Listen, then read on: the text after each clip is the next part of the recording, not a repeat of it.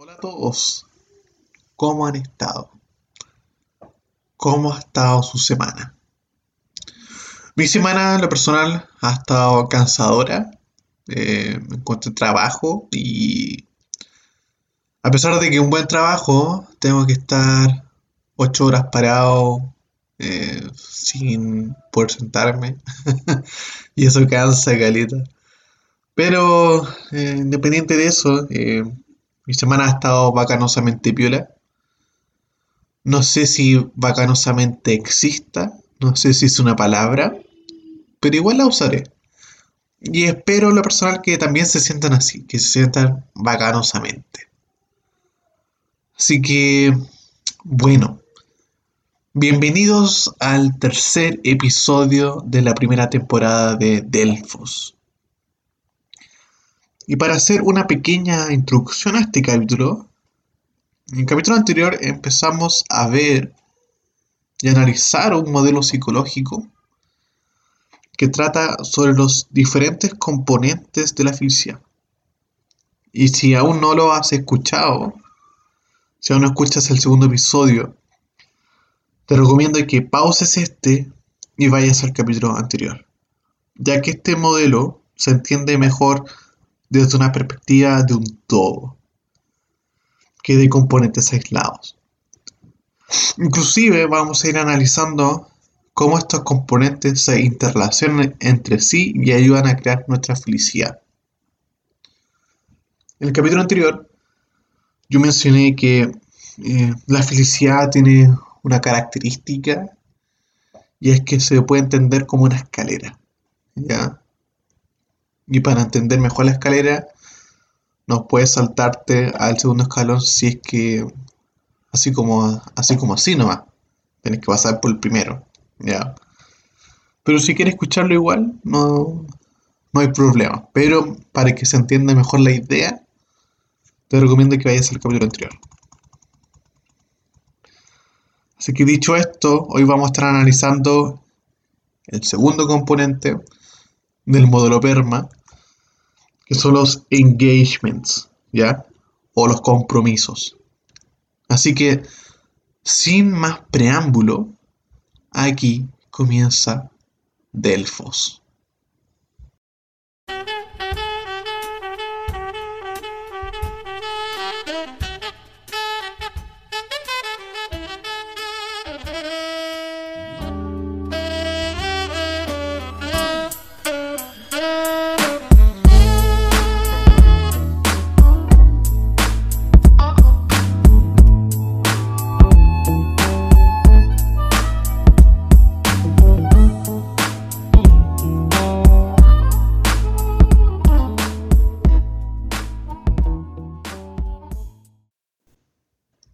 Mencionaba anteriormente, hoy nos toca analizar los engagement, o como dice su, traducción, los compromisos.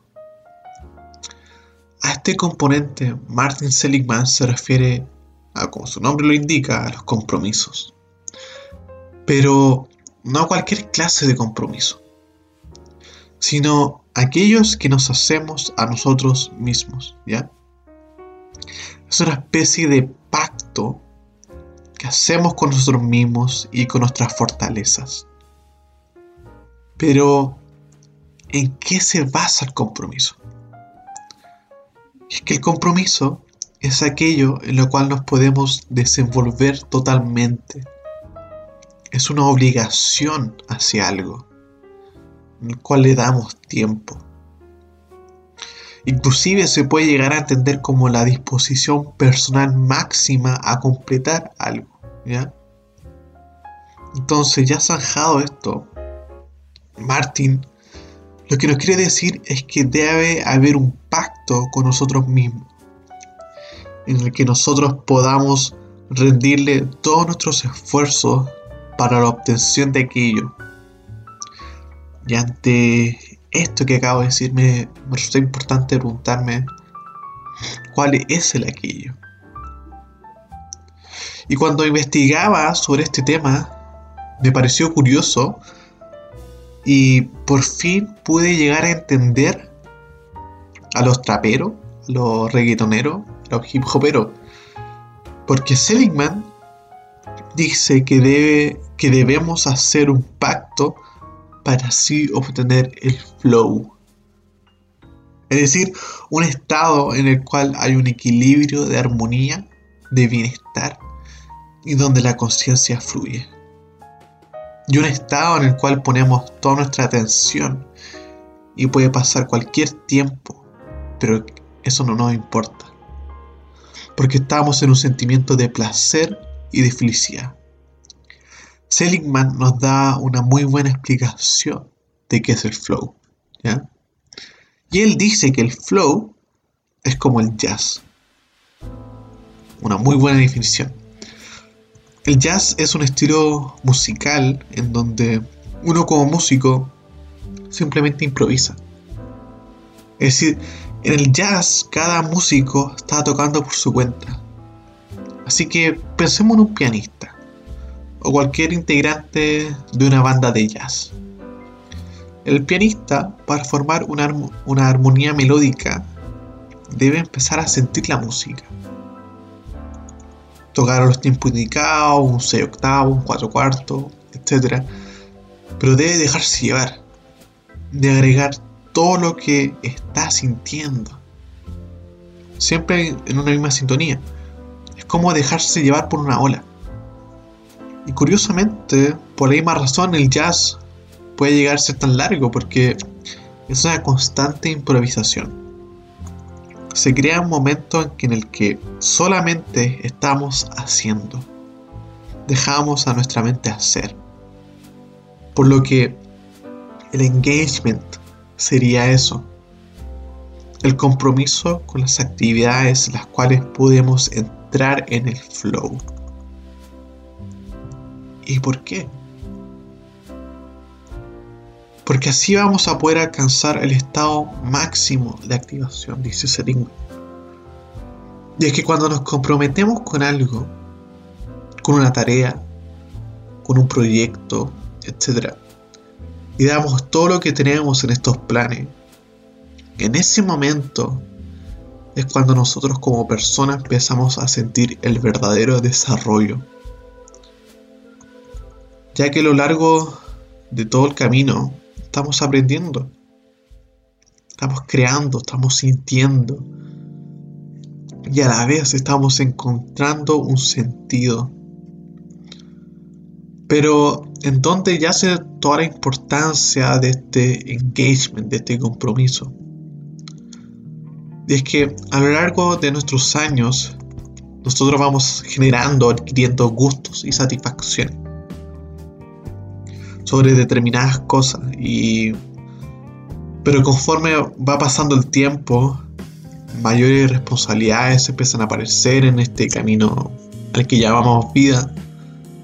Entonces cada vez le vamos prestando menos atención a lo que anteriormente nos solía hacer felices.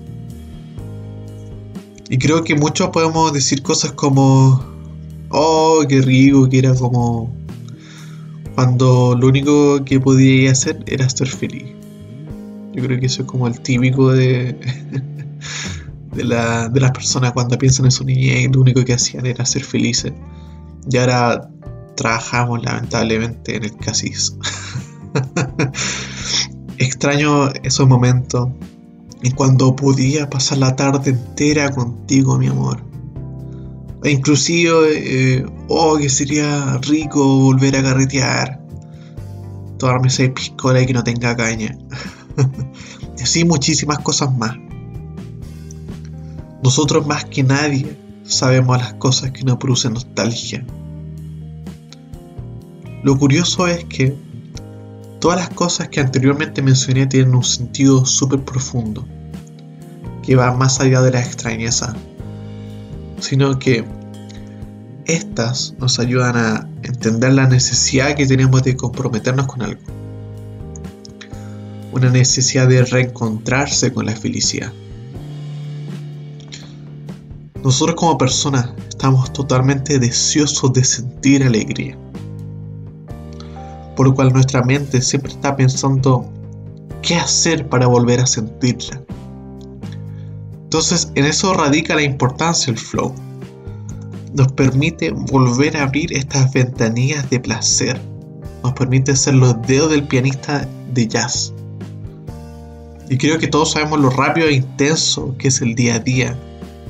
Siempre estamos haciendo algo y pocas veces nos, preocupamos de sentarnos, de parar y experimentar felicidad. Pero hay que entender algo. El compromiso no es solamente con el flow, sino creo yo que es algo mucho más profundo. Y creo que no le presté mucha importancia al principio. Por lo que a partir de ahora eh, voy a desviar un poco de lo estipulado por Seligman, su modelo, es que el compromiso es algo más que una mera actitud. Yo diría que es una forma de entender y vivir la vida. Es algo que conlleva que nosotros podamos ser responsables y permite un correcto despertar de nuestros talentos. Nos permite desenvolvernos de gran manera, pero es algo que requiere que lo trabajemos por eso, como decíamos al principio, requiere que nosotros podamos invertir tiempo en él. Y como personas, creo yo que tenemos una necesidad de generar proyectos. Y la verdad es que si hago un pensamiento rápido sobre la actitud de la sociedad en el día de hoy frente a este asunto, nos podemos percatar de cómo es que vivimos una vida en base al miedo miedo al compromiso. Y es como decíamos en el, primer capítulo, le tenemos un pavor gigante al fracaso. y normalmente evitamos lo que nos pueda producir emociones negativas. Porque simplemente vivimos una vida en base a vivir un 24/7 de alegría. Y tal como dijimos en ese capítulo, la vida no es un 24/7 de felicidad. También existe la tristeza y el dolor. Esto es así. Por lo que nuestra falta de compromiso nace a través del temor de fracasar. Por ejemplo, ¿por qué darle tiempo a algo cuando existe la posibilidad de que a través de eso experimentemos una derrota? Y tras esto, lo que se me viene a la mente es que en la vida hay que aprender a perder. ¿ya? Esto hay que tenerlo demasiado presente. Vivir un día, día a día, pensando en que siempre vamos a ganar, ganar diferentes cosas, experiencia, eh, emociones, etc. Es peligroso y es irreal. Es necesario que aprendamos a caer, para así poder saber cómo levantarse. Generar una conducta. Esa es la idea de las emociones positivas, como dijimos en el capítulo anterior. Generar una conducta, armar un escudo. Por eso es necesario comprender algunas cosas, ¿ya? Es que primero, tomar responsabilidades nos puede llegar a dar muchísimas ganancias personales, ¿ya? Nos ayuda a conseguir conciencia de quienes somos, de qué podemos hacer, de conocernos, de conocer en el lugar en el que estamos. Y surge una necesidad de poder controlar nuestros propios actos. Y a mí me gusta analizarlo de la, de la siguiente manera. Imagínate a ti en un auto. Una responsabilidad te permite a ti tomar el manubrio del auto. En segundo lugar tenemos que el esfuerzo. El esfuerzo nos brinda una gran sensación de plenitud y de satisfacción. Y es que esforzándonos nos damos cuenta de que como personas somos capaces de dar más. Y esto impide que nuestra mente se centre en qué tan limitados somos. Es decir, esto nos permite abrir nuestras fronteras podemos progresar aún más como persona.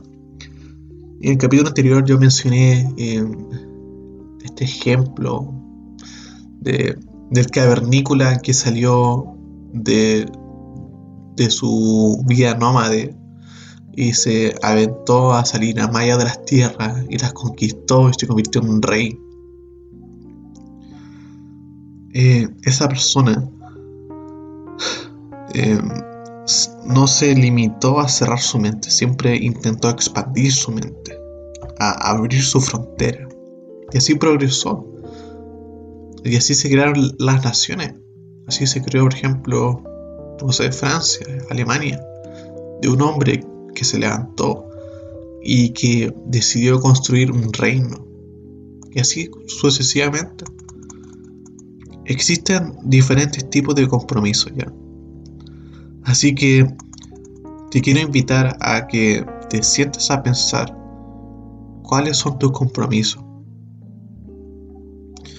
Pero hay uno en el que yo me quiero centrar y es que es en el compromiso personal.